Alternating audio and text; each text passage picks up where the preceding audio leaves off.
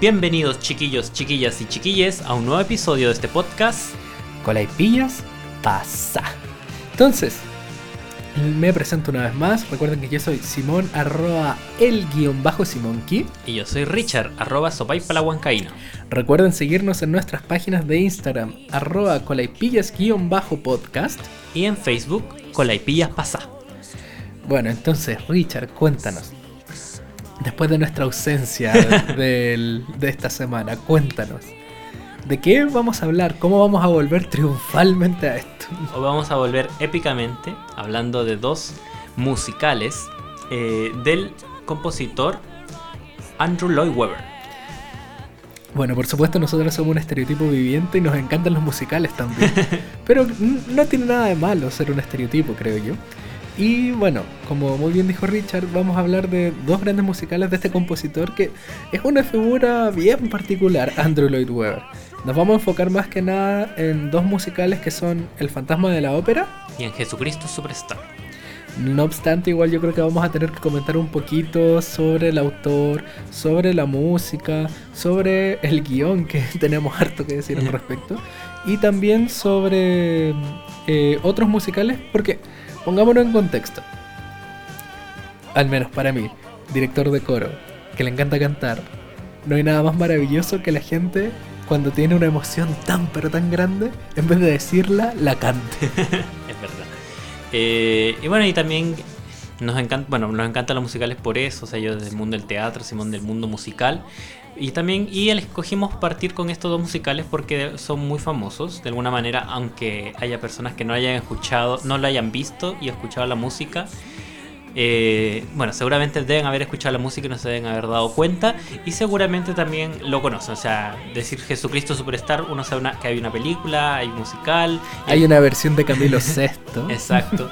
Y del fantasma de la ópera, por último, hay gente que también sabe que es, el, que es un libro, entonces el nombre ya es muy... Y la película del 2004, que igual fue como grande.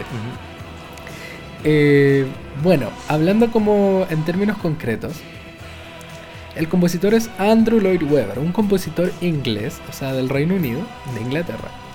Y eh, bueno, él es muy conocido por no solamente haber hecho estos musicales, sino también haber hecho otros tantos como Cats, eh, Evita, Joseph and the, and, the Amazing Technicolor Dreamcoat. O sea, en verdad el caballero ha hecho mucha música que, de hecho, el... Como que yo voy a partir al tiro con una opinión que tal vez es popular o impopular, y ustedes me dirán, que es que el caballero no compone tan bien en cuanto a obras grandes, pero sí compone hitazos. El caballero es seco para componer hitazos. O sea, tenemos por un lado Memory de Cats, que es como.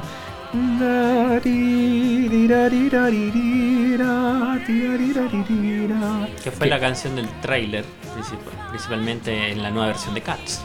Por ejemplo, que era como el enganche, ¿cachai? O no sé, por el, las canciones del Fantasma de la Obra. The Phantom of the Opera Como que tú la escuchas y dices como, ah, ah. Y en ese, en ese sentido, el caballero crea hitazos. compone muy bien canciones. Pero tiene un extraño particular gusto para hacer sus obras. Siento yo como que, como que los temas que escoge para sus guiones son extraños. Sí, eh, yo también que, bueno, por un lado la música siento que también hace que los musicales sean entretenidos sea. Igual el nombre, o sea, siempre cuando yo la primera vez que escuché Jesucristo Superstar o Superestrella, es como, como que. ¿Qué, qué, es esto? ¿Es una parodia? ¿Es en serio? ¿Qué pretende? ¿Qué pretende? Y claro, después mientras lo va escuchando es rock. y, y bueno, y de hecho el Fantasma del Ópera también tiene ese estilo de la guitarra eléctrica, tiene todos esos elementos que comparte. Pero bueno, no, no sé si decir que son que es extraño por las por las por los materiales que toma, pero sí son interesantes y son osados, ¿cachai? Como tomar la Biblia o la Pasión de Cristo para para hacer un musical interesante. Una ópera rock, además. Una ópera rock, claro. O al menos eh, así se le llama. Sí. Y, y claro, el fantasma de la ópera, bueno, sí, sí, no, yo no he leído el libro, pero podemos ah, los elementos que salen ya en el musical igual son como controversiales y que incluso pueden hoy, hoy en día tener como eh, tener suspicacia, como en los, cómo está tratado los personajes sobre todo. Entonces, mira, para ir partiendo, eh, para poder satisfacer la necesidad de nuestros escuchas, porque sí, quedó así, eh, partamos con el fantasma de la ópera. Entonces, a grandes rasgos, ¿de qué trata el fantasma de la ópera?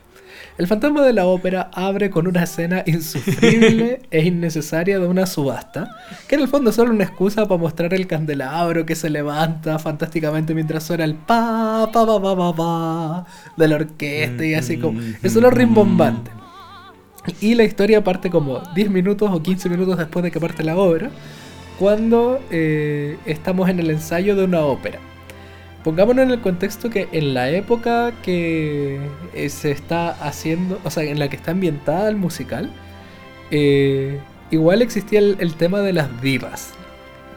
Como que estas intérpretes maravillosas que tenían una voz que llenaba y no sé qué, bla, Claro, bla, bla. El año supuesto es 1881. Ese mismo. Y por lo mismo, la figura de la diva en el fondo como que sostenía los teatros. Como que en verdad la gente iba a ver no al teatro, sino a la diva. Claro. Sea, e- era la el personaje, o sea, el, el nombre era el, el famoso, la famosa. Claro. Entonces nosotros nos encontramos con un ensayo en que encontramos a nuestro primer personaje, la diva Carlota, que es mi espíritu animal, quiero decirlo. La banco demasiado, nadie la supo apreciar. Y bueno, eh, justo están llegando dos caballeros que van a ser los nuevos dueños del teatro. Y ellos al llegar, por supuesto, saludan a la diva, qué rico, qué seca, no sé qué, bla, bla, bla. Y de repente se empiezan a percatar de que hay un rumor de que existe un fantasma en la ópera. El fantasma de la ópera. Ah. Y bueno, este fantasma tiene algunas, como que, a pesar de que ellos son los dueños, tiene algunas exigencias que deben ser como cumplidas. Como por ejemplo, que le tienen que dar un sueldo, que tienen que dejar un asiento en un palco específico libre para él. Son como cosas que todos aceptan como normales. Claro. En que nadie se hace cargo. Entonces, eh, mientras se están saludando, eh, cae uno de estos saquitos de arena gigantes, de esos que si te caen encima te pueden matar literalmente, Claro. al lado de la diva. Empiezan a, a suceder accidentes durante el ensayo y justo, claro, parecieran que estuvieran direccionados a la diva, ¿no? Entonces, igual es importante que el... Como que supuestamente estos accidentes hacia la diva han ocurrido a lo largo del tiempo. Claro. Como que llevan un par de años al menos. Y, y bueno, empiezan como, oh, ¿qué, qué está pasando? Porque al comienzo la obra parte igual de una manera más em, de suspenso, digamos, de, de, de esta medio fan- fantástico del hecho de que hay un fantasma, pero todavía es muy fantástico, o sea, es como que fuera en verdad un, un fantasma, un espectro real. Y a lo largo de la obra ya nos damos cuenta que el fantasma no es, es solo un, un pensamiento, sino que es verdad. No es solo un mito. es solo un mito, es una persona. Sí, pues entonces, bueno, con este accidente, la diva se enoja y se va. Y aquí entra nuestra protagonista, porque ella es la protagonista en el fondo, Claro. no es el fantasma, que es Christine. Christine era una niña del ballet, porque las óperas, por supuesto, llevan un ballet intermedio y todo, era la ópera popular. Y, eh, bueno, su amiga, que es Meg, que es una de las personas que está en el ballet, que es un gomero, eh, dice como, ella canta, ella podría cantar, como para que no devuelvan la plata en las entradas. Y hace la prueba y efectivamente como que él dice como ya, que cante y, y nos transportamos y le va a regio.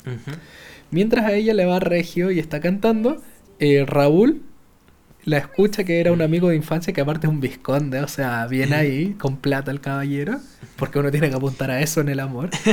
Y, y se como que la reconoce y recuerda hasta como pequeño amor juvenil que tenían entre ellos.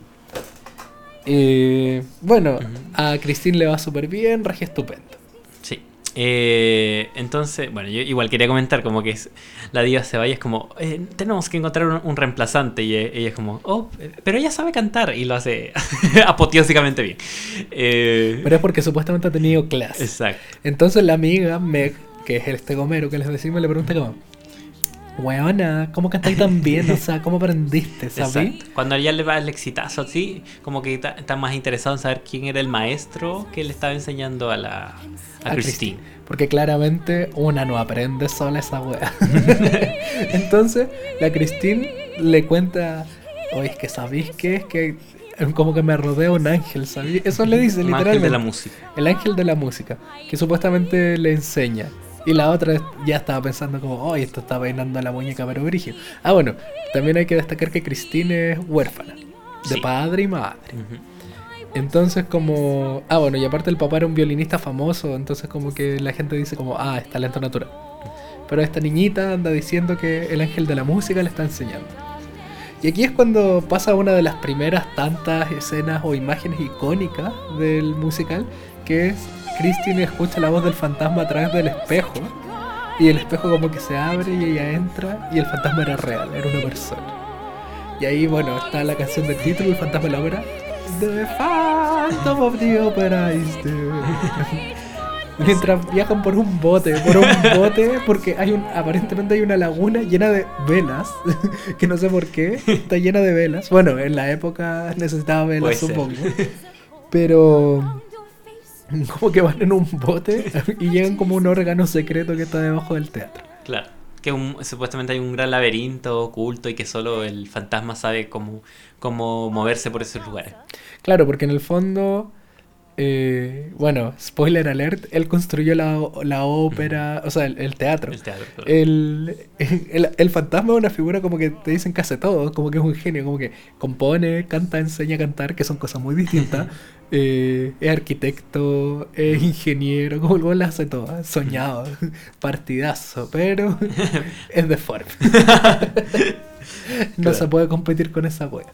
Entonces, claro, es como un apartado de la sociedad, básicamente, y por eso se oculta y, y usa su, la tan característica máscara, ¿no? Que Claro. media cara. Y bueno, en esta historia después al otro día la gente como que está como que hay revuelo en el teatro porque están todos esos cuchicheos deliciosos que pasan hasta en el mundo de la música, realmente en la vida real pasa como, "Oye, esta quitó a la otra del puesto y la cerruchó al piso y todo." pasa en las películas, pasa en los musicales, pasa en el conservatorio de música. Y eh, bueno, como que se va haciendo como una duda de por qué Christine también desapareció, como se dieron cuenta que había desaparecido durante la noche. Entonces, eh, bueno, después de una larga discusión, la Carlota, la diva, vuelve porque se nos van a quitar el puesto a mí, a mí, y decide cantar, pero eh, les llega una carta de que van a estrenar una ópera del fantasma, que es Claro. El Mudo, y Carlota supuestamente tenía el papel del mudo, porque según él, ella grazna, y Christine eh, va a ser la protagonista. Claro. Y si, no- y si no le hacen caso, van a haber consecuencias. Claramente, como ella es la diva, no le hacen caso al fantasma y le dan a ella el papel principal. Y básicamente queda la zorra. Exacto. ¿Por qué? Porque el fantasma decide, en medio de la función, matar a, a uno de los técnicos y colgarlo desde el techo mientras estaba la gente bailando en el vale. Algo Una- sutil. sutil. Que lo termina ahuyentando. Entonces, al fin, bueno, al final, claro, es- ella esta empieza también a, a- desarrollarse esta relación entre el fantasma y Christine. Que es como una relación tóxica, ¿no? Sí. Porque al final, bueno, una cosa importante que dijo Simón, ¿no? Que está Raúl por ahí, pululando. y Que es un amigo y amor de infancia. Exacto. Entonces ya, pero ya se empieza a hacer una relación entre Christine y Raúl. Y claro, entonces, eh, claro, es- a- ella, Christine, está, se empieza a enamorar de él, empieza a tener una, quiere tener una relación de alguna manera. Y aparte, el weón tiene plata y es mino, o sea, viene ahí Christine, viene ahí. Entonces, entonces aparece el fantasma eh, celoso de esto y diciendo también como cómo se atreven a, a- a tra- o sea, básicamente a Christine le dice, ¿cómo te atreves a traicionarme, no? De, Yo, te, hice, yo, te hice, claro. perrita, que no se te olvide. Tú no me hiciste a mí, yo te hice a ti. Exacto. Entonces, claro, después de esto, eh, después de la muerte de este tramoya, por así decirlo. Pobre Tramoy. No, pero igual él, él era nefasto. Él Ay. molestaba a las bailarinas, el buen, el Ah, buen era asqueroso igual. pero después de esto, Raúl finalmente él le confiesa su amor a Christine, se enamoran, el fantasma lo escucha y jura vengarse. Ahí termina el primer acto. Sí, eso es el primer acto, no, no pasa más. Ujú. Eh, y bueno, el segundo acto pasa un tiempo después. Que el Eh, fantasma supuestamente ha desaparecido también. Claro, como que ya no existe supuestamente en las vidas de nadie, pero es una mentira. Porque el fantasma vuelve Exacto. a aparecer. Entonces, este fantasma amenaza a todos y les dice como van a estrenar mi ópera, esta culiada va a cantar el protagónico porque aparece como en una fiesta, Ujú. después como un par de un par de meses creo que. Y eh, amenaza que si no hacen su ópera y no y Christine no es la protagonista, cosas Claro. peores van a pasar. Claro. Entonces, bueno, y pasa, ¿no? Christine es la protagonista, pero, Pero después de resistirse, porque en Claro. el fondo lo que hacen es usar a Christine como... señuelo. Exacto, porque después Ra- Raúl o sea, también pla- planifica cómo atrapar al fantasma, ¿no? Porque, Porque es una persona, como ¿por qué nadie lo pensó antes? Esa es la pregunta. Y además es un asesino también, entonces es súper peligroso, entonces usan, usan a Christine para llamar a la atención del fantasma porque saben que va a aparecer por ahí. eh, mientras ocurre la, la función y están con todos los policías esperando de que llegue el fantasma. Entonces llega ese momento y de- pero se dan, pero lo- la gran sorpresa es que el tenor principal que iba a ser eh, la contraparte de Christine en la obra eh, no, es, no es el actor original, sino que era el fantasma que se había vestido y, empezó y se subió al escenario. Igual, ojo que hay un tema como importante, que Christine también tiene como un tema como, a pesar de que le tiene miedo y es una relación muy tóxica, igual encuentra atractivo en otros aspectos no físicos al fantasma. Como que igual lo encuentra atractivo como, como, como el genio que es, porque igual Claro. recordemos que el fantasma es un genio. Y, y bueno, entonces ahí se em- empieza a ocurrir todo, como se dan cuenta, es el que está el fantasma, entonces tratan de atraparlo, pero el fantasma logra escapar con Christine, la, digamos, la secuestra y se la lleva a los laberintos. Y, y ahí, claro, empieza, y ahí es el, se logra el, empieza a la escena el final. desenlace. Claro. Claro. Que en el fondo, Raúl, con la ayuda de Madame Giri, que es la mamá de Meg, la Gomero, y que aparte era la, la profesora y la encargada del ballet, Ujú. la culia supo la existencia de ese weón todo el tiempo, sabía dónde estaba y nunca le dijo a nadie por miedo, supongo. Pero en verdad es un poco. como que siento que es una decisión muy mala no decirle a todos Sí. como este weón está acá abajo. sí. Eh, queda, no, sí, yo creo que ahí empiezas como a evaluar como la, la calidad de la dramaturgia. Sí, la calidad de la dramaturgia del, del autor, porque la, la verdad sí, tiene esos vacíos. O sea, es como no se sostiene de que el personaje no haya querido decir dónde estaba oculto si igual era un peligro. Porque no había una amenaza, no había nada que lo evitara a ella decir la verdad. O sea, probablemente el, el miedo a su muerte, pero en verdad si dice como está ahí, vamos todos al tiro y saquémosle la chucha, como que en Claro. verdad funcionaría. Está ¿cachai? oculto en un laberinto al fondo del teatro, como que... Y yo me voy del país, ya los vi. Como que era posible. Ya bueno, entonces, ella le dice dónde encontrar el fantasma y ahí tenemos la escena final. Entre que el fantasma le canta que ya pasó el punto de no retorno. El Raúl le dice como hice todo lo posible para salvarte. Mientras la Christine canta Ángel de la música, tú fuiste mi guardián, pero me utilizaste. Y bueno, Claro, y de hecho también amenaza a- que va a matar a Raúl, ¿cachai? Sí, Entonces, po. es como Se- todo se- dramático. lo jode- e- es, ese drama de cebolla, ese mismo que uno ve, no sé, La Rosa de Guadalupe o en la telenovela. Ese que tú decís como, sí, ¿sabes qué? Para eso pagué la entrada. claro, y en ese momento, bueno, después al final el fantasma cede, ¿no? O sea, cede porque Christine le dice que lo ama y lo Claro. besa, de hecho. Y el buen queda para la cagada porque no se lo esperaba. Era lo único que no esperaba, aparentemente. Y eso significó que él entendió que si la amaba tenía que dejarla ir. Ujú. Y lo heavy es que igual, bueno, en, en esas escenas como que es, es parte del guion que Christine se va con Raúl, pero ella siempre se da vuelta a mirar al fantasma. Como, Mm. como que lo mira como dudando si es que en verdad se va con Raúl o se queda Mm. con el fantasma. Heavy. Profundidad. Y ahí bueno, el fantasma se escapa, nadie lo pilla y Meg solo hizo dos cosas en la obra. Una, pero eh, mentira, tres cosas.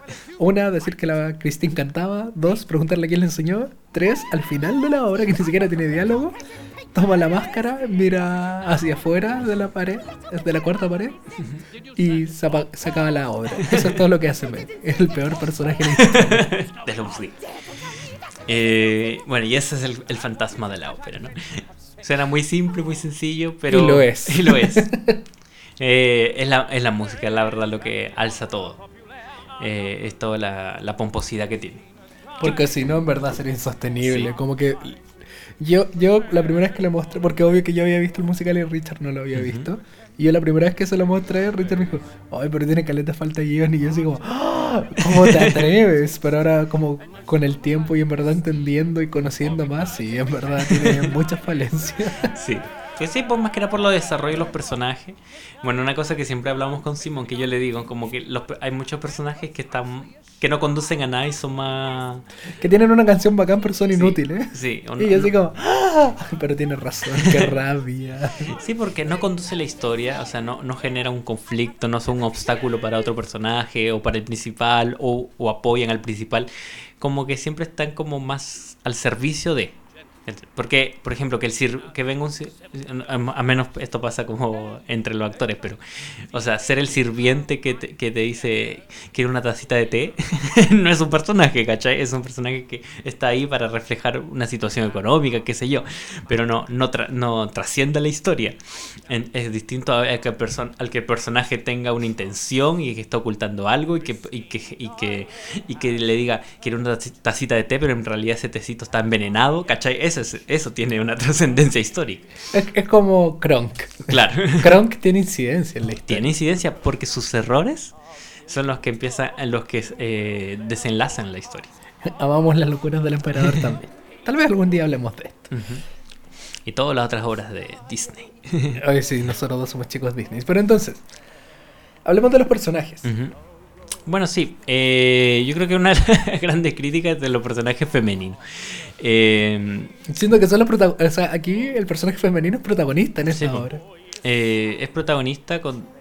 Sí, o sea, se, se lo comparten yo creo muy bien en términos con el fantasma porque ambos conducen la historia, ambos toman decisiones que afectan, eh, pero después, no sé, el personaje, la amiga de Christine, nada, ¿cachai? No, no aporta, ¿cachai? Eso pasa cuando un hombre blanco con plata, Pero no heterosexual. pero no heterosexual, trata de escribir papeles femeninos. No sabe lo que es una mujer ese hombre. Exacto. Eh, y también, bueno, está, está ese personaje que... ¿cómo- ¿Cuál es la palabra que lo describe? Ingenue. Exacto. Que, que tiene que ver con el personaje joven, Ingenuo. ingenuo. Eh, a veces como entre la preadolescencia, o sea, adolescencia. De hecho, en el libro está con... En la novela tiene 15 años Tiene el 15 años. Igual en, la- en el- Asco. en la obra musical no, no está muy definido. Eh, y de hecho uno podría decir que podría tener... O sea, ese es un personaje joven, o sea, podría tener 20, 18, ¿cachai? Eh, pero claramente el fantasma es una persona vieja. O sea, al menos unos treinta y tantos. Y... No sé, yo creo que más si es, no sé, si es arquitecto, construyó todo, y Sí, como que... Pero igual era un genio, no sé. Como que Claro. igual Mozart eh, transcribió una wea a los 10 años, Claro, no sé, yo, yo me lo imagino de como de 40 años. Pero igual asco porque, bueno, eh, supuestamente Christine quedó huérfana muy chiquitita y el fantasma como que la conoció muy chica y le enseñaba y se enamoró de ella. y Como, Claro, esta relación como daddy issues. Como 40 y 20, no, no me gusta, lo siento. Como No con menores de edad, bebé, no. Como el síndrome de Electra, si no me equivoco. Eh, así como de Edipo también está la, la posición. Y claro, entonces esta relación igual es como extraña. Yo creo que en el año que se estrenó esto, eh, tal vez eso no fue tema, pero si igual tú la analizas hoy, te, te, te genera como ruido. como, mm. Como, Y, mm. Y, bueno, y por otro lado está el fantasma, que es un genio, como dice Simón, y bueno, lo hemos dicho. Pero es un saco wea, para mí un saco wea. El, eh, fantasma, o sea, a mí me encanta la canción de Phantom of the Opera. eh, pero, pero claro, o sea, está todo el rato manipulándola, la controla, la ve como objeto, la... Es que en el fondo como que el musical te trata de vender la pomada de que es un genio incomprendido Claro. y que en el fondo él es malo porque la, la sociedad lo rechazó. Que sí, en parte Puede ser. puede ser, ¿cachai?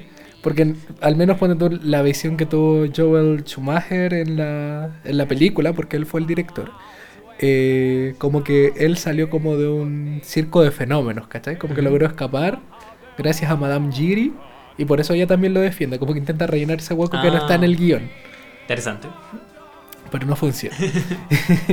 pero el tema está en que, claro, eh, el fantasma fue rechazado a la sociedad, ni su madre lo quiso, como igual era sabido, como que se, se entiende que este personaje está, es un paria. Mm. Pero, eh, puta, igual no siento que. Como que me, me da la sensación porque Andrew Lloyd Webber igual es un personaje, yo siento, que trata que es muy pretencioso al momento de componer. Pasa en Evita, pasa en El Fantasma en la Ópera, pasa en muchas obras, que- en Cats. Cats no tiene ni pies ni cabeza, es como, ¿de qué se trata? De gatos. Pero, No tiene, es eso. Es- la historia de un gato tras otra.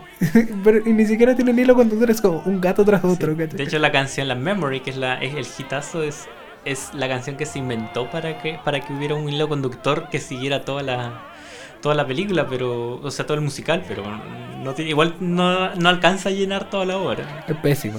Entonces, el problema está en que a mí me da la sensación de que es un compositor igual medio pretencioso. Como yo siento que él le quiere agradar mucho a la academia. Y de hecho yo incluso veo un poquito de él en el fantasma. Como Sí, que me lo imagino muy así. Porque por ejemplo el fantasma tiene como la gracia que es un compositor bacán y que nadie lo comprende. Entonces este fantasma por ejemplo hace óperas raras, hace hace como obras que son supuestamente avant-garde o avanzadas para la época en la que está sumida la obra. Pero en el fondo igual siento que está como esa pretensión porque por ejemplo Andrew Lloyd Webber tiene obras eh, entre comillas académicas que uno puede acceder y comprar y interpretar. De hecho tiene el Pie Jesu por ejemplo. Pero puta en verdad no es tan interesante, ¿cachai? Como que, como te digo, yo siento que él hace muy buenas melodías, hace buenos hitazos. Pero el problema está en que todo, como que más allá de eso, como decirte como, oh, él evoluciona el lenguaje o algo así, que siento que es la pretensión que tenía. De hecho, por ejemplo, eh, Ennio Morricone, que es este compositor de cine que murió hace poco, era lo mismo. O sea, el caballero fue conocido por su música de cine, pero él quería ser reconocido por su música, porque él hizo mucha música de vanguardia, pero nadie lo pescó en ese lado porque no era tan interesante. Entonces como que me da esa misma sensación con Andrew Lloyd Webber, como que hay un paralelo que siento que es muy forzado, que ve el compositor en esta figura del fantasma que es este compositor que nadie entiende. Claro. Porque por un lado puede ser que el personaje, o sea, puede ser un paria y de que pase esta transformación y se vuelve el villano, ¿no es cierto? Es como un antihéroe básicamente porque es el protagonista, pero lo queremos, pero, pero comete muchas acciones que, eh, negativas. Yo no sé si lo queremos tanto al fantasma. Yo creo, pero yo creo que la intención es esa. Yo creo que la intención es un poco como quererlo al fantasma, porque como digo, no es no es un enemigo, es un es un antihéroe. Eh, y pero claro, esa el- la evolución de, de transformarse en un saco huevo, un douchebag, un como pasar a, a- a evi- a darse cuenta del error, como que no, no hay esa transformación. Y ponte tú, yo, yo veo el paralelo un poco con el jorobado Notre Dame de Disney, y eso sí, perdón, no es la novela de Víctor Hugo de Notre Dame y bla bla bla, sé que tienen diferencia y bla. Pero por ejemplo, el, el- la mirada que le dio Disney, que igual yo encuentro que era muy interesante, era como el jorobado está enamorado de Esmeralda, que era esta gitana, pero él entendió que ella no lo amaba y al final la dejó ir, ¿cachai? Ujú. como que se lo cuestionó en su momento, así como, oh, ella es la única que me ha mostrado cariño y puta no me ama. Pero, en verdad no es, como que él nunca la vio como un objeto, ¿cachai? Como que respetó sus deseos de mujer, que no era un gomero. De hecho, Esmeralda es un gran personaje femenino porque no es gomero. Yo encuentro que eso es muy lindo. O sea, sí, conduce la historia. Y, tiene decisiones y es súper proactiva, siento yo. En cambio aquí, como que el fantasma es todo lo contrario. Como que es la misma historia de este monstruo que nadie quiere, que nadie ve. Pero este weón solo es- decide cada vez sumirse más en la maldad. como, que, como que igual no era necesario que matara al tramoya porque, porque, porque no le hicieron caso, ¿cachai? No era necesario para nada. O sea, eh, como siempre he dicho, todas esas decisiones pueden ser, pueden ser, pero si no hay una vuelta al final de, de las consecuencias de los actos, Es que eso como que el fantasma aparte nunca recibe su verdadera castigo, su consecuencia. Entonces como, ¿en verdad?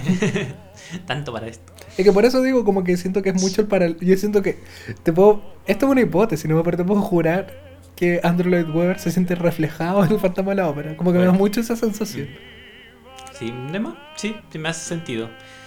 Con lo, con lo poco lo que he logrado ver de él, pero. O sea, en, en, en persona, en- o sea, en, eh, en entrevistas, sí. Así que, bueno, es- no sé, es que, qué más, o sea, el personaje de, no sé, comentar algo más de los otros personajes, o sea, ya la diva es muy entretenida, Es mi espíritu animal, insisto. la Carlota.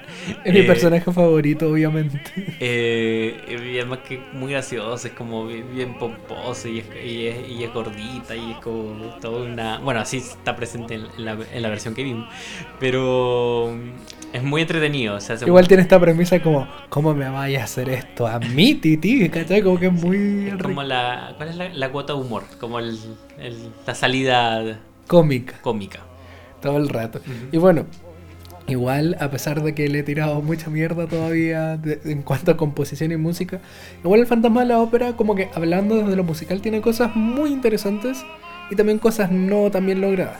Por ejemplo, eh, por un lado, bueno, Andrew Lloyd Webber, como dije, es seco para componer canciones, Claro, melodías. pero no piensa en el registro de los personajes. Porque, por ejemplo, el fantasma de la ópera está pensado para que sea un tenor, o al menos así dice la partitura.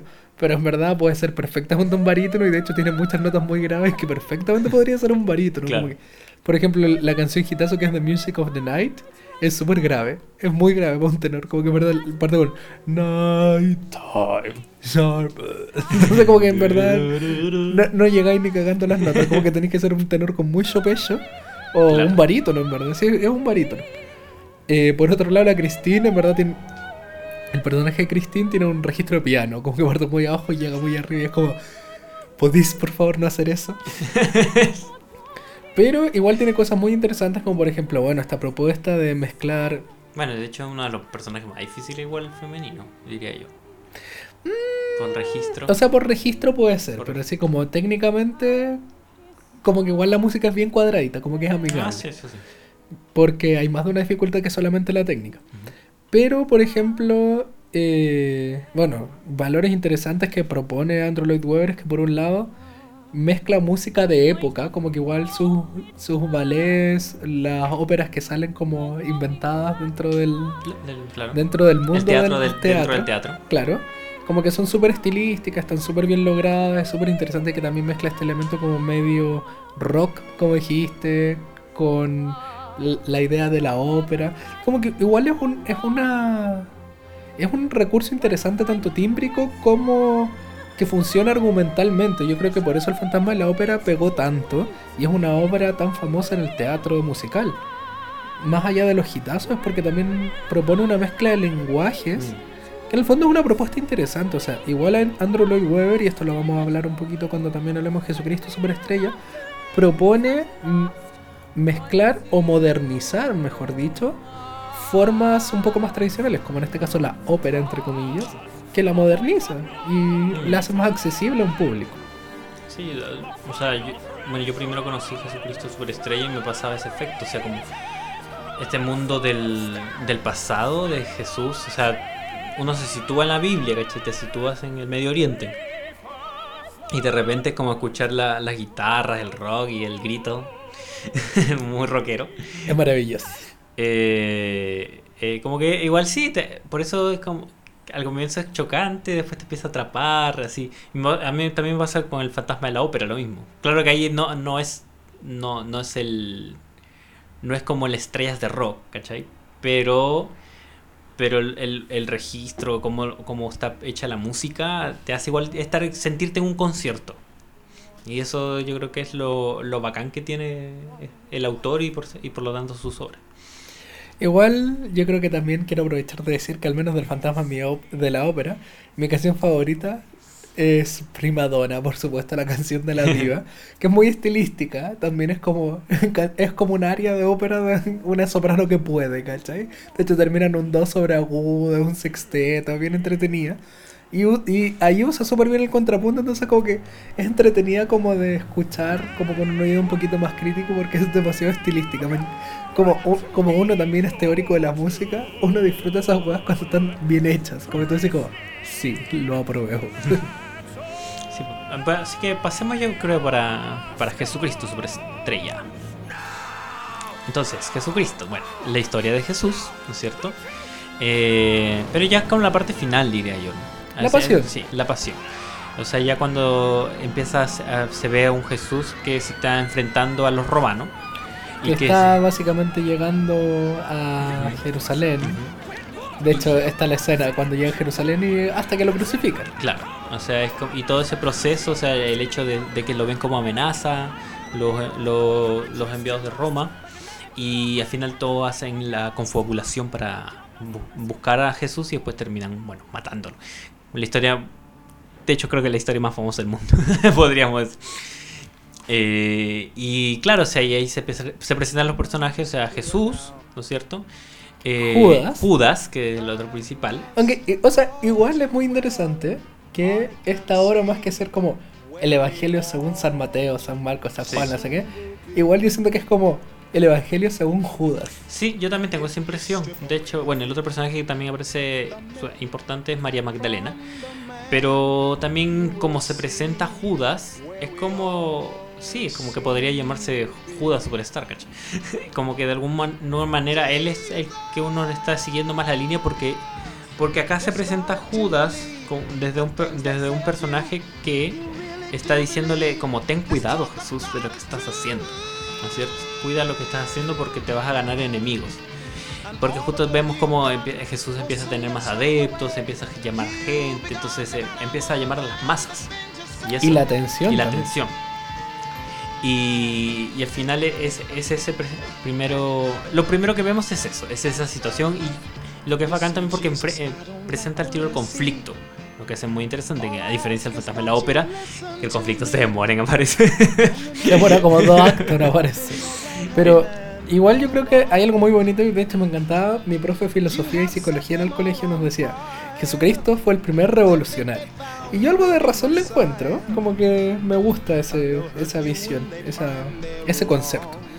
Y bueno, como tú dices, es un, yo creo que la razón también, y fue muy inteligente de partir desde que ya estaba avanzado el conflicto, es porque todos conocemos la historia. Es como ver una nueva película de Spider-Man y ver de nuevo que le muerde la araña y que se tiene que volver poderoso y entender que un gran poder conlleva una gran responsabilidad. La muerte del tío ven que cuántas veces tiene que morir ese pobre hombre. En cambio, en este caso es como, ya, partamos la premisa que todos conocen a este weón, Claro. Y, y, lo, y, funciona muy bien, o sea, dramáticamente es eh, muy bueno la, la decisión.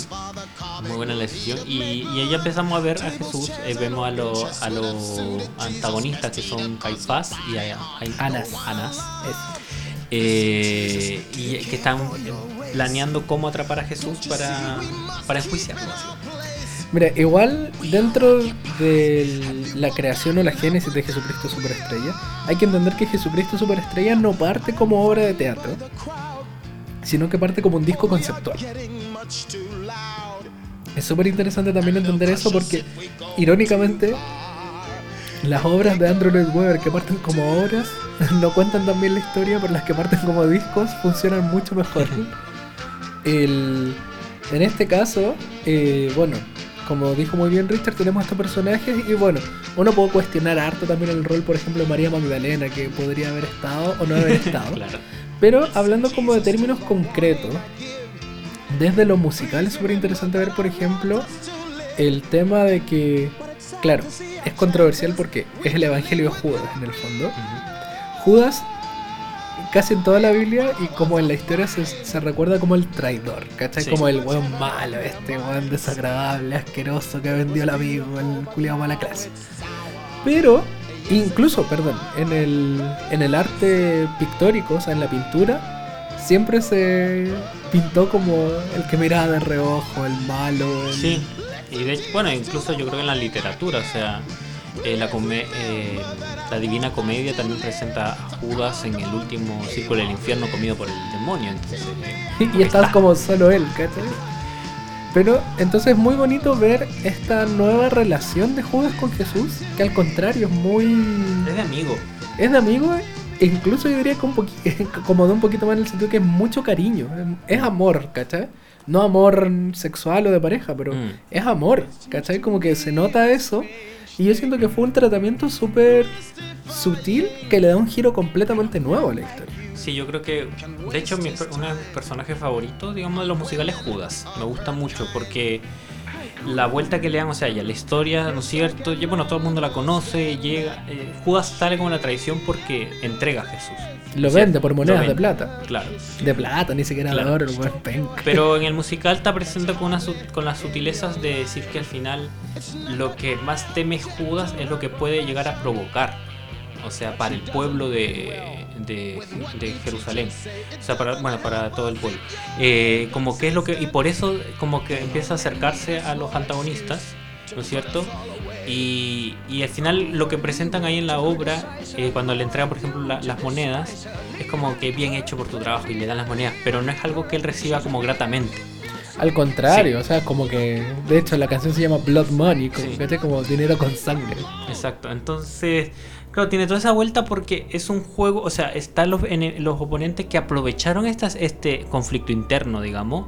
Esta duda. Esta duda, entonces lo usaron a su favor y después, claro, Judas se encuentra hasta la- entre, la, entre la verdad de que vendió al, al amigo y lo condenó a muerte, básicamente. Entonces, y, la, y esa verdad se le viene tan fuerte que, bueno, te- eh, termina ah, suicidándose. Entonces, como que incluso al suicidio le da una vuelta grande porque no queda como el acto cobarde de como de solo suicidarse por suicidarse, como porque tuve, tengo miedo de lo que hice, sino porque la verdad es tan abrumadora que no tiene como que no se siente una una, una salida Es para que- ese. Y también es la culpa, o sea, porque en verdad lo quería, ¿cachai? Claro. Lo amaba, no es como. No es que se mató como ya filo, ¿cachai? Como que ya usé mi plata y la gente me odia. Como que eso era lo que menos le importaba, sino que era como que él se dio cuenta de la cagada que se mandó. Igual, como dentro de esta llamada, no sé si bien o mal, ópera rock, que se le llama a Jesucristo Claro. Superestrella, eh, pasa algo muy interesante que es el uso de los registros para los personajes. Generalmente, el héroe es el tenor, Sí. el antagonista es el bajo, la alto es como generalmente la señora Sí, y la soprano es la heroína. Aquí igual los papeles están un poquito mezclados porque Judas, que es nuestro pro- protagonista, por así decirlo, Es que conduce un poco más la historia, de hecho, que Sí. Jesús. Es Es que- igual va a estar muy interesante la obra de, de Andrew, porque es como que como que la, el protagonista está como levemente corrido, como que uno piensa que es uno, pero al final está más por el otro lado. es que es publicidad engañosa. Entonces, por un lado tenemos que María Magdalena, que es el único personaje femenino que hay, el único, El es una mezzo. Ni fu ni fa, ni chicha ni limona. Mentira, las mezzos existen, it's a thing. Pero eso hace que ella ya sea como. Es extraño que la heroína, entre comillas, sea un- una mezzo en cuanto a registro. Como que no, No es lo que se usa tradicionalmente. Claro, ¿no? Por ejemplo, Judas, que en teoría debería ser nuestro villano porque vende a Jesús, no es un tenor, es un tenorísimo. Claro. Es el más agudo imposible. Jesús, ¿para qué decir? El weón está. ah, Gritando ah. Bueno, gritando. Eh, por otro lado, Caifás, que es el antagonista real, es un, no es un barítono, es un bajo, profundo, así Sí. como que mientras más bajo mejor. Pero su dupla es un contratenor, Sí. que es muy interesante porque igual eso está como... eh, es como contrapolar esto de que están siempre como esta fuerza como de lo grave y lo agudo, que yo encuentro que es maravillosa, onda como funciona demasiado bien esa dualidad. Sí. Y bueno, eh, Y la que de hecho, eh, un detalle, pero por ejemplo, claro, es un- son hombres los personajes, ¿no es cierto? Y creo que una versión la vimos, la vimos con una mujer, ¿cierto? Es una versión que vimos.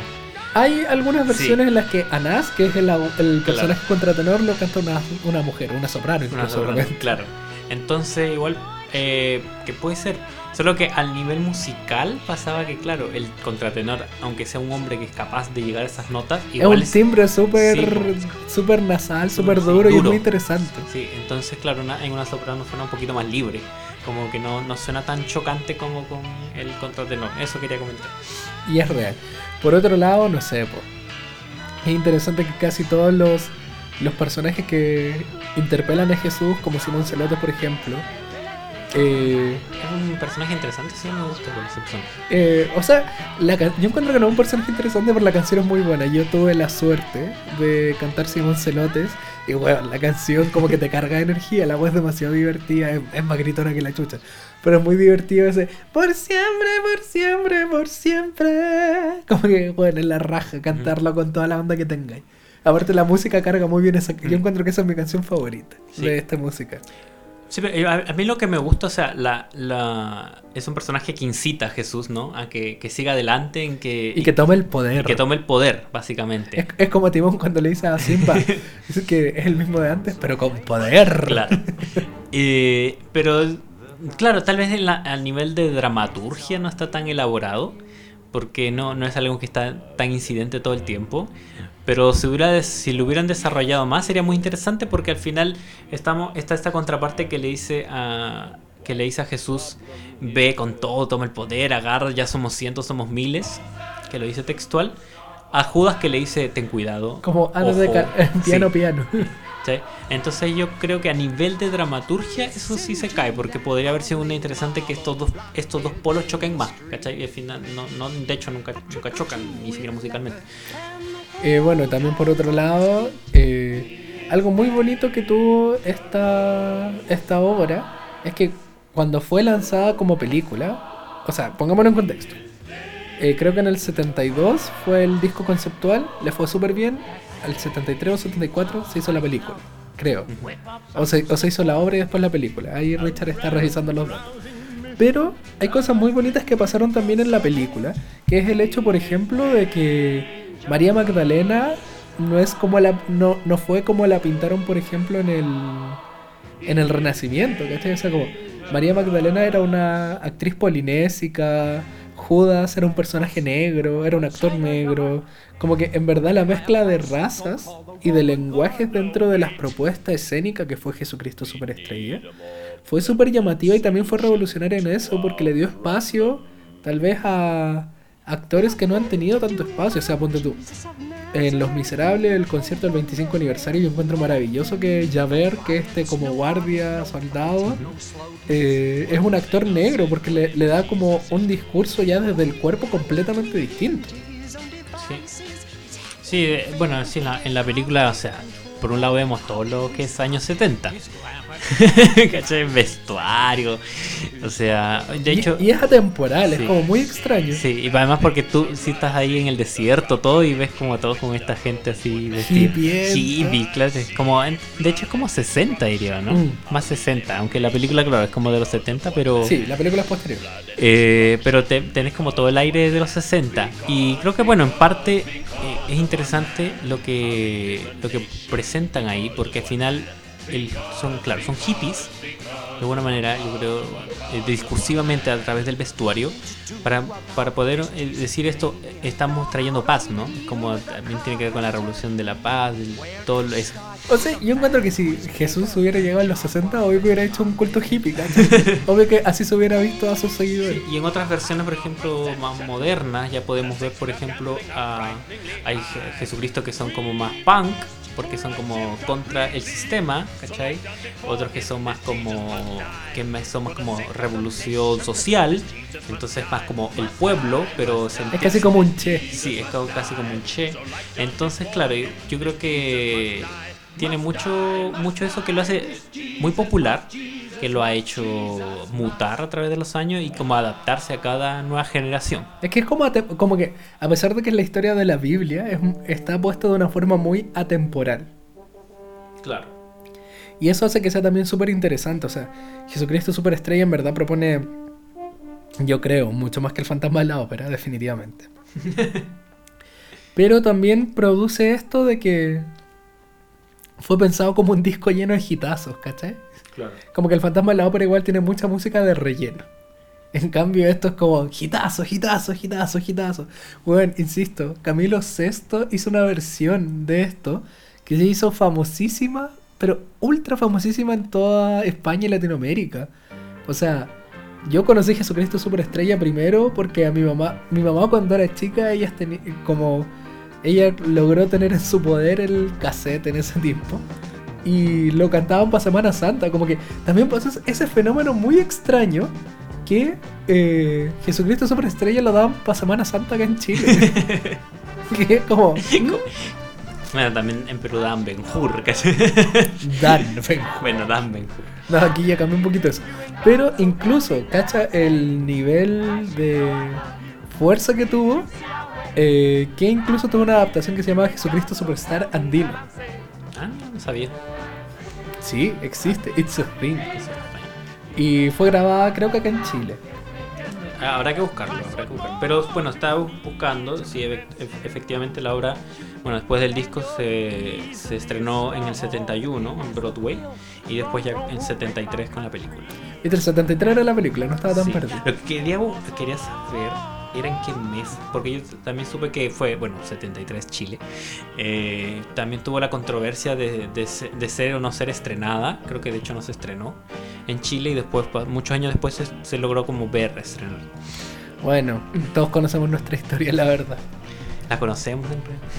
no, en verdad, nunca es tarde para seguir informándose y conociendo. Pero en el fondo, Jesucristo Superestrella fue un hito, un hito de la cultura pop como no podemos obviar, o sea, como, bueno, ¿quién no, quién no conoce el Jesucristo, Jesucristo? ¿No? Como que, claro. bueno, el oh, sana, eh, sana, sana, sana. Oh. Igual yo todavía, insisto, me siento impactado porque, por ejemplo, antiguamente en Semana Santa no se escuchaba música, no se hacía ni nada, nada, nada. Pero este era como un disco aceptado socialmente en Chile por, para escucharse porque, si bien hablaba de Jesús, entre comillas, no tenía nada que ver, como que era súper profano, entonces me da mucha risa. eh, sí, bueno, también, eh, por un lado está también, yo creo que el, la canción de María Magdalena es más conocida en el mundo musical, pero igual yo creo que por ahí seguramente alguien lo debe tener en el oído. Eh, y lo, también lo otro interesante que yo creo que fue la intención, ¿no es cierto?, de este personaje que es la que bíblicamente es la prostituta y, y que claro, después se vuelve como una aliada de Jesús. Eh, y yo creo que, por ejemplo, en ese tema del hecho de que al Jesús tenga al lado una prostituta y que, claro, está este conflicto alrededor de los, de los, de los otros personajes hombres diciéndole Jesús, ten cuidado con las personas que te rodean, básicamente porque estás al lado de una prostituta, entonces, ¿cómo vas a, vas a enfrentarte a una. Al, ¿Con, al, ¿Con qué moral? ¿Con qué moral, cachai? Eh, yo creo que, por ejemplo, porque ahí presentan a María Magdalena un poco más como más humana. De alguna manera creo que la intención es darle más humanidad, como que se, se encariña porque en Jesús se encuentra que hay alguien que, que, la respetó como persona. O sea, igual la canción No sé cómo amarlo, Sí. igual, o sea, es el tema de como ella lo sigue, pero lo ama, pero en verdad no sabe si es humano o no, pero tampoco quiere averiguarlo, como que igual si lo pensé, si hubiera tenido más Desarrollo. desarrollo para culminar en esa canción, por ejemplo, hubiera sido muy lindo, Mm. porque en verdad tiene eso como que es una boda preciosa, o sea, como este amor platónico de un ser que ella considera divino, pero a lo mejor no es tan divino, pero si, si se vuelve real este amor y se concreta, deja de ser divino, como Mm. que, como que es una temática súper compleja que pudo haber sido muy bien utilizada. Sí. De hecho, esa canción igual es preciosa, el texto es precioso. Yo, eso, porque yo diría, pasa que, claro, que el autor presenta cosas muy interesantes, pero no las desarrolla. Como que pasa por encima, ¿eh? es como el sello de Andrew Sí. Webber. Eh, y bueno, y sobre todo con los personajes femeninos. Bueno, en realidad, en general, los musicales pasan por encima de los personajes femeninos. Porque, por ejemplo, igual Evita, que este Sí. eh, también lo hizo este señor, como que no lo entiendo todavía. No entiendo, Sí. que no entiendo si es en contra de Evita, a favor de Evita, tiene una postura política o no, no entiendo nada. Sí, y de hecho, bueno, en Evita también aparece el amante, que menos importante que, que todo, ¿cachai? aparece el amante de, de Perón, pero pudo estar como no estar. Eh, eh, entonces, claro, drama, yo claramente el caballero es mm, de nivel musical es igual es un genio yo bueno algo que no puedo hacer así que lo encuentro bacán y, y de- desarrollo generó generó mucho revuelo Mucha plata. mucha también. plata también mo- movió mucha mucha plata O sea que yo, por ejemplo, perdón. pero a nivel de dramaturgia queda mucho mucho hueco y, Y claro, y, pudo, y se pudo desarrollar, porque igual se nota que la música está, que tiene contenido, pero no está conducida dramáticamente. Entonces hace que, que a veces pierda un poquito de fuerza. No, y aparte, o sea, yo quiero dar el caso de Cats, porque en verdad para mí Cats es un tema, porque lo odio y no entiendo por qué le ha ido tan bien. Como te digo, tiene ese hitazo de Memory que es precioso, la canción es hermosa. Nadie pone eso en discusión. Y yo mismo encuentro que hay dos o tres canciones de Cats que yo las encuentro muy bellas. Pero me pasa que no entiendo. No entiendo a dónde quiere ir. No entiendo cuál es su propuesta. Y me pasa en general. Mm. Como que Andrew Lloyd Webber, como tú dices, como toma estos temas interesantes, podría darles mucho desarrollo, pero es como... mm. De hecho, todavía nos falta ver. Nos falta ver eh, Joseph and the, Techni- and the Amazing Sí. Technicolor Dreamcoat, que también es una experiencia interesante. pero por ejemplo, Cats, eh, él la financió, él hipotecó su casa para hacer la obra porque que nadie la quería hacer. y aparte es heavy, porque yo me acuerdo que puta, habrá sido año 2006, 2008, por ahí. Cats, el elenco original vino al Movistar Arena, ¿cachai? Como que el weón hasta hizo giras de la obra. Y la weá obviamente se llenó, pero no entiendo por qué. Sí, o sea, es una historia tras una presentación de un gato tras otro gato. Y, y la unen con el hecho de que supuestamente un gato va a revivir y va a reiniciar una vida nueva. Al final o sea, es- eso es lo que nos venden, pero en verdad no- no pasa nada. Pero no pasa nada, no, no hay una situación. De hecho, por lo que entiendo, no, vamos- queremos ver la película para después hablar de Cats. Eh, pero pero es, tra- también tratan de rellenar, al parecer, con esos vacíos argumentales. Ah, bueno, igual yo creo que eso es importante decirlo, porque hay obras musicales que tienen texto hablado, como es el caso del Fantasma de la Ópera, que tiene canciones, pero también tiene escenas habladas. Y hay musicales como Cats o El Fantasma de la Ópera, que solo hay música. Claro. Entonces la can- las canciones te van O conduciendo. Jesucristo.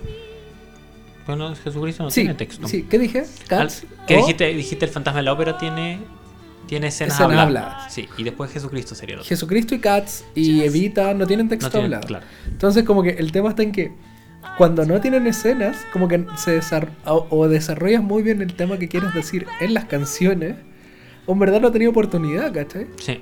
De hecho eso por ejemplo es algo bonito que pasa en Los Miserables, que como también es solamente cantado, no hay escenas habladas, pero hay escenas que se basan en mover la historia y otras que son como más como del sentir de los personajes, son monólogos maravillosos. Y, siento que Andrew Lloyd ni siquiera baraja eso tan bien. Sí, es verdad, porque no, la historia no se conduce tan, tan buena. Yo creo que de hecho, en, tal vez en Jesucristo, como que la historia es tan conocida que, que, claro, no, no tuvo que rellenar tanto. Pero, por ejemplo, en otros casos como el fantasma, es como tenías que inventar, porque incluso aunque sea una, una adaptación de una novela, tenías que adaptar toda la historia, ¿cachai? Y Katz ni se esforzó, solo juntó unos libros, Poemas. unos poemas de, de unos- gatos. de gatos de un libro que le gustaba mucho de niño y quería hacerlo, ¿cachai?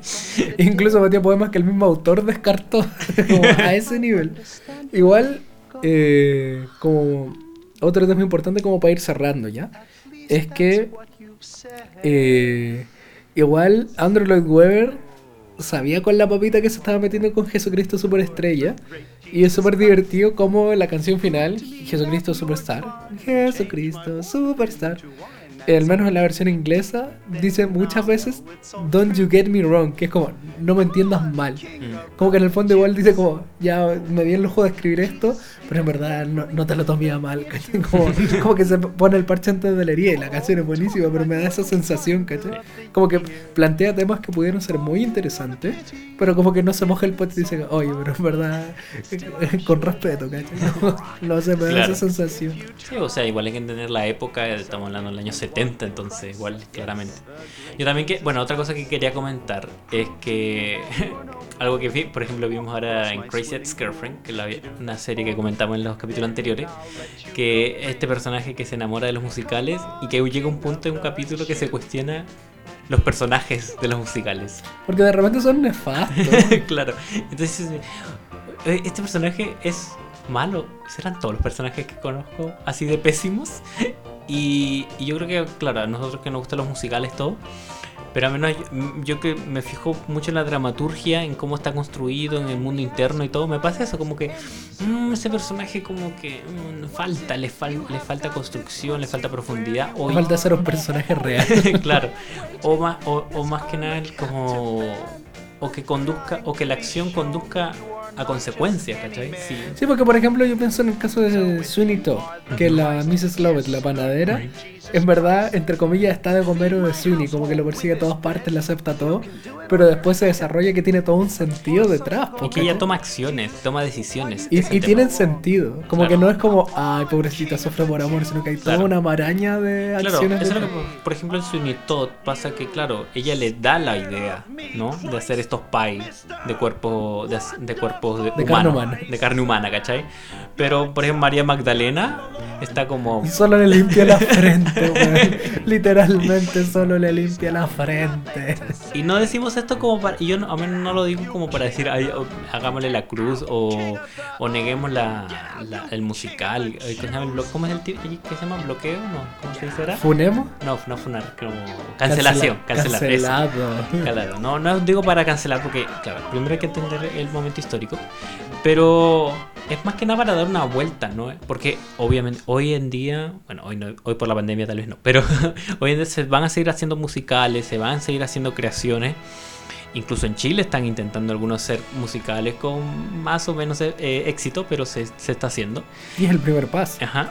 Y, pero esta- estos temas yo creo que es bueno eh, levantarlos porque si no vamos a hacer una repetición, una imitación, una, una mímica de lo, que, de lo que es Broadway, que claro, por un lado tiene un presupuesto impresionante, eh, pero también, aunque sea son bacanas, igual tienen unas fallas como argumentales y valóricas, diré yo, porque igual presentar a personajes femeninos con, ese ca- con esos caracteres eh, igual son como cuestionables Es para una sociedad. Sí, para una sociedad moderna, o sea, ya una, eh, una sociedad post eh, crisis social, post pandemia, post crisis de todo, Post, post tercera ola. post tercera ola, ¿cachai? Como que ya no, no, no va a pegar, ¿cachai? O, o no, o no es, más que no pegar, tal vez no es tan sano, eh, es un poquito básico, tal vez en algún momento. En el fondo, esto también es como para ir invitándolos a cuestionarse un poquito lo que nos gusta, no para que nos deje de gustar. A mí me sigue encantando Jesucristo Superestrella y el fantasma de la ópera, pero sí verlo con una mirada un poquito más repensada. Sí. Y bueno, ya vamos a ir cerrando, estamos pasando la hora, así que eh, esperemos que esperamos que les haya gustado. Cuéntenos tal vez cuál es su musical favorito, si quieren que hablemos de un musical en particular que necesitamos ver. Por favor no digan Hamilton. lo siento, lo dije y que... Pero eh, Tenemos que lograr verla, ¿verdad? no. Pero eso. Igual interactúen con nuestra página, cuéntenos cuál es su canción favorita de estos musicales. Bienvenidos sean. Entonces, para irnos despidiendo, yo soy Simón, arroba el guion bajo Simonki. Yo soy Richard, arroba sopaipa la huancaína. Recuerden seguirnos en nuestras redes sociales, arroba colaipillas guion bajo podcast. Y en Facebook con la Ipilla Pasá.